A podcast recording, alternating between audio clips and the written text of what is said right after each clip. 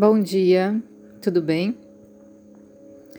A metafísica não é nada se não tiver associada à religião e, de fato, forma a alma da sua religião.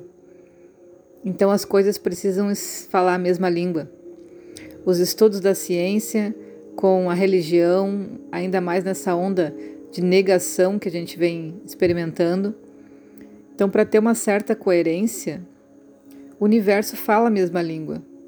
E a gente pode comparar quem a gente é com o que a gente quer ser, com o que a gente está vendo, com vários estados da matéria, com o que nos cerca, com as opiniões ou com as informações reais que chegam até nós. E a religião que negligencia esse fato da ciência ou metafísica, como fala aqui, um livro de 1898, ela começa a perder a sua força. Porque afinal o caminho é para a gente clarear nossa mente. As suas conclusões metafísicas formam a base da sua devoção religiosa. O qual, caminho de qualquer devoto religioso, em particular, segue a linha das conclusões que sua mente é capaz de formar quanto à natureza de Deus, da alma e do universo mas com uma informação vinda apenas de uma via, que é através da religião. Nenhum curso de contemplação abstrata do ser divino é recomendado para alguém cuja mente não pode subir a esse nível. Então, que não seja largado de qualquer forma o caminho da meditação sem que uma mente esteja realmente preparada, porque isso pode gerar muito mais ilusão, confusão ou experiências de animismo. A filosofia metafísica do Brahmavadyan deriva seu significado peculiarmente religioso do fato de ser baseada na experiência direta dos sábios iluminados que descrevem Brahman, o Absoluto, como transcendendo em sua bem-aventurança os mais altos alcances da concepção humana de felicidade e prazer. O Brahman do Vedanta é ao mesmo tempo o absoluto, que o metafísico esforça seu intelecto para aprender, é o sumum bonum, que o moralista se esforça para alcançar por seus atos, e a bem-aventurança divina, que o fervoroso devoto religioso aspira a realizar na vida pela devoção exclusiva ao Deus com todo o seu ser. Assim, o Brahmavadyan oferece um exemplo único de um teólogo que, desde o início da sua religião, não aprendeu a odiar a luz da verdade lançada pelas mais surpreendentes descobertas da ciência e as maiores conclusões da filosofia, que, por outro lado, baseou a superestrutura da sua religião nas conclusões mais profundas e de maior alcance de toda a ciência e filosofia, ou melhor, em nada menos que a sabedoria onisciente divina. Então é como uma carregando a outra. A experiência que a gente recebe através da ciência ela não pode ser imediatamente contestada, ela precisa ser estudada. E às vezes, as bases da religião, da filosofia, nos ajudam a entender. Assim como as histórias de filosofia, parábolas da religião, quando chega o processo da ciência, uma experiência científica, faz com que a gente entenda algo que a gente estudou ali.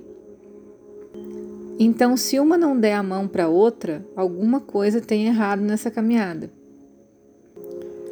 A teosofia do Brahmavadyan é fundada principalmente na revelação incorporada nas escrituras conhecidas pelo nome de Upanishads e fazendo parte dos Vedas. Eles também podem ser conhecidos como Vedanta, a última palavra do Veda, ou o que é chamado de Vaidika Dharma ou religião védica. Não se sabe bem ao certo quantos Upanishads já foram descobertos, né? mas já passaram de mil. Porém, poucos foram traduzidos, foram comentados e estudados. Em torno de 130 foram encontrados de fato e 10 foram totalmente comentados e traduzidos. E o estudo desses Upanishads, segundo Vedanta, explica que a palavra significa Brahma Vidya, ou seja, a sabedoria espiritual que, ao conduzir o seu devoto muito próximo de Brahman, provoca a extinção final da miséria, erradicando-a e queimando sua própria semente, a avidya, que significa ignorância. Então, quando a gente estuda os textos clássicos, a gente se aproxima, através dessa mente educada, de Brahman. E aí a gente mata todo o senso de miséria, uh, a semente dela, porque ela está crescendo nas terras da ignorância, do avidya. Esses Upanishads são considerados as escrituras que contêm a verdade divina. E não é fácil para o homem comum, considera-se até que é impossível para a gente ler esses Upanishads. Por isso, precisa vir da palavra de um sábio. Então, esses sábios é que vão lendo e traduzindo numa linguagem que a gente consiga entender.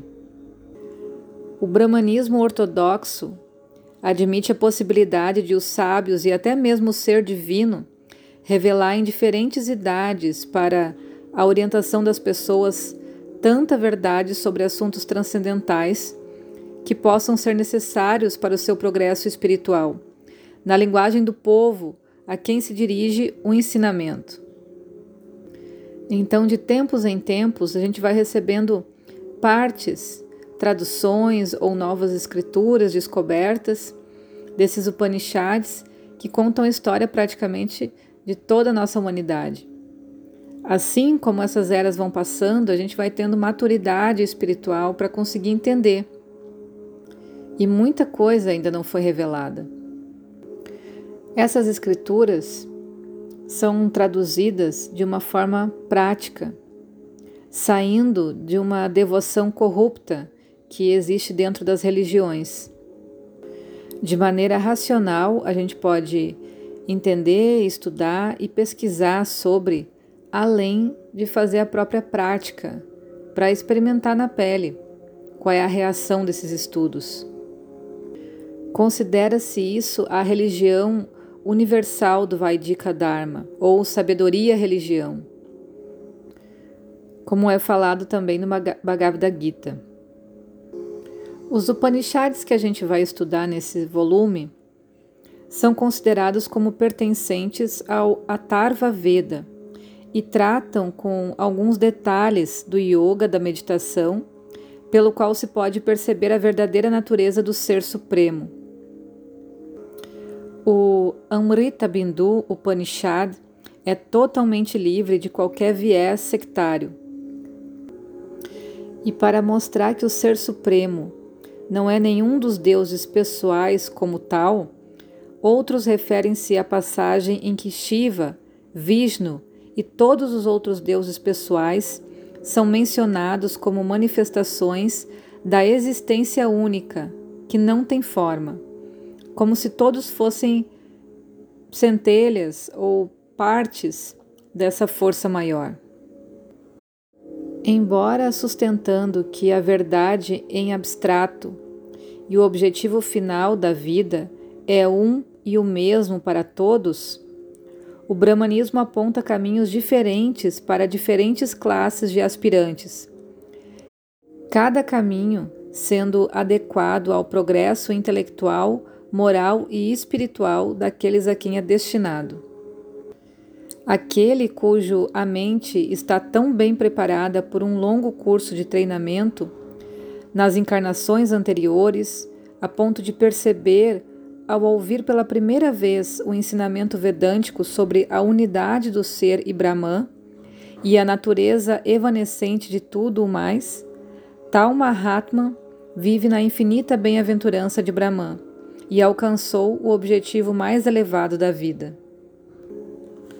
O único objetivo ao ser alcançado em tudo isso é a perfeita pureza e firmeza de Manas, que sendo alcançada, Brahman brilhará em sua verdadeira natureza em Manas. Ok? Até o próximo áudio. Beijo.